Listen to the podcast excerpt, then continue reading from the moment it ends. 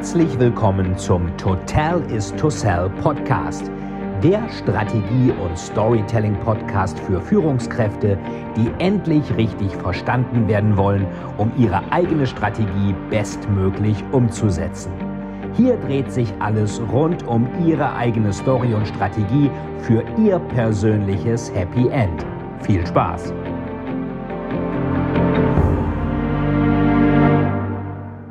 Herzlich willkommen zu einer neuen Folge des Storytelling TV im Rahmen des Totalis to Sell Storytelling Podcast.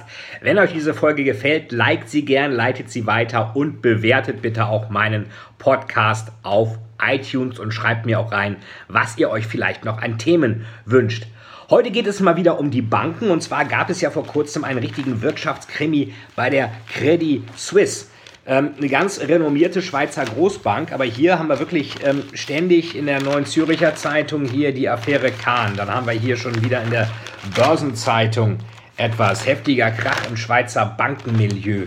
Dann haben wir hier ähm, noch etwas, äh, da schadet dem Erfolgsmodell, Titelseite, Neue Züricher Zeitung.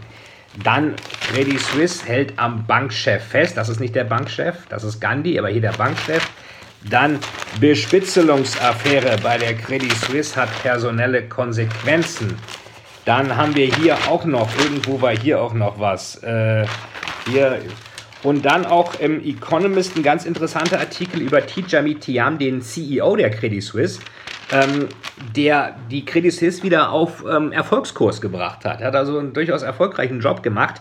Aber es gab einen gewissen Krimi. Ein sehr guter Mitarbeiter, eine Führungskraft der Credit Suisse, Iqbal Khan, ist zur UBS gegangen. Und weil man Angst hatte, dass der Leute abwirft, abwirbt, wurde er von einer ja, von Privatdetektiven beschattet und zwar so amateurhaft, dass er das gemerkt hat und dass er dann diese Leute dann zur Rede gestellt hat, mitten in der Schweizer, in der Zürcher Innenstadt. Da gab es dann fast eine Prügelei, da hat er ihnen das Handy irgendwie angeblich weggenommen.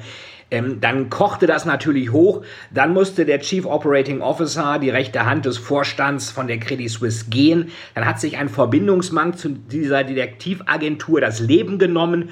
Und dann kam letztendlich auch noch raus, dass sich der CEO der Credit Suisse und dieser Iqbal Khan, dass sie nebeneinander wohnten, dass die Villa von dem Iqbal Khan nicht fertig wurde, dass es deswegen immer Lärm gab ähm, was den äh, Teacher Mitiam gestört hat oder vielleicht seine Frau, weil der wahrscheinlich, ähm, wenn die Mitarbeiter fertig sind, ähm, äh, sowieso noch bei der Arbeit war, beziehungsweise gar nicht mitgekriegt hat, ähm, dass da Lärm war. Und dann sollen sich beide auch noch auf einer Gartenparty geprügelt haben.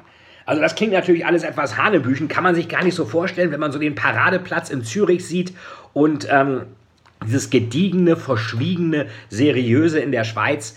Aber es hat wohl so stattgefunden, die Medien berichten darüber und was ich schade finde, es gab eigentlich kein klares Statement von Seiten der Führungsetage der Credit Suisse. Und das ist natürlich hochgefährlich, wenn solche Stories im Umfeld sind und erzählt werden.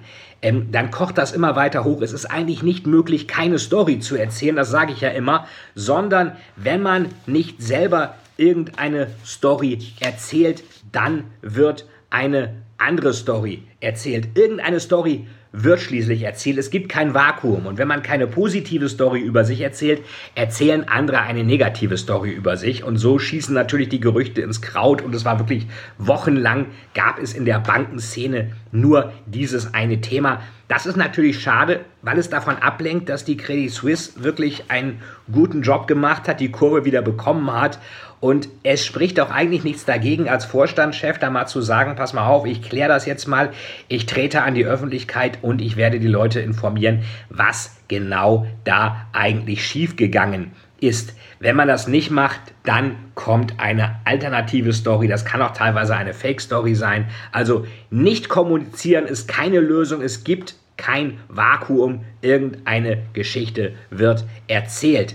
Sagte ja Daniel Kahnemann, der Psychologe, schon, wir schauen uns die Realität an und bauen aus dem, was wir sehen, eine Story. Und wenn diese Story glaubhaft klingt, dann wird sie geglaubt. Von daher mein Tipp an alle, die in irgendwelchen Krisen stecken, Seien Sie proaktiv, seid proaktiv, geht raus, redet mit den Leuten, redet mit der Presse.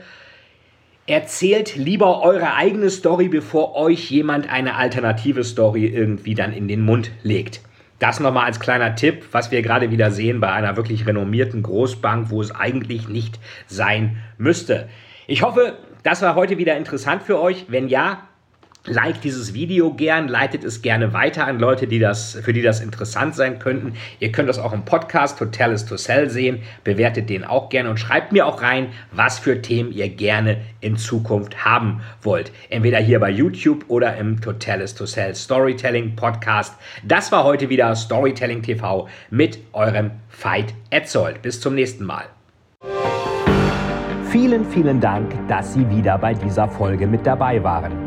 Wenn Ihnen die Folge gefallen hat, würde es mich sehr freuen, wenn Sie mir eine Bewertung bei iTunes hinterlassen, damit ich sehen kann, ob Ihnen diese Folge geholfen hat und damit ich noch mehr Menschen bei ihrer Story unterstützen kann.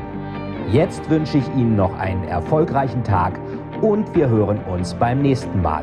Ihr Veit Etzold.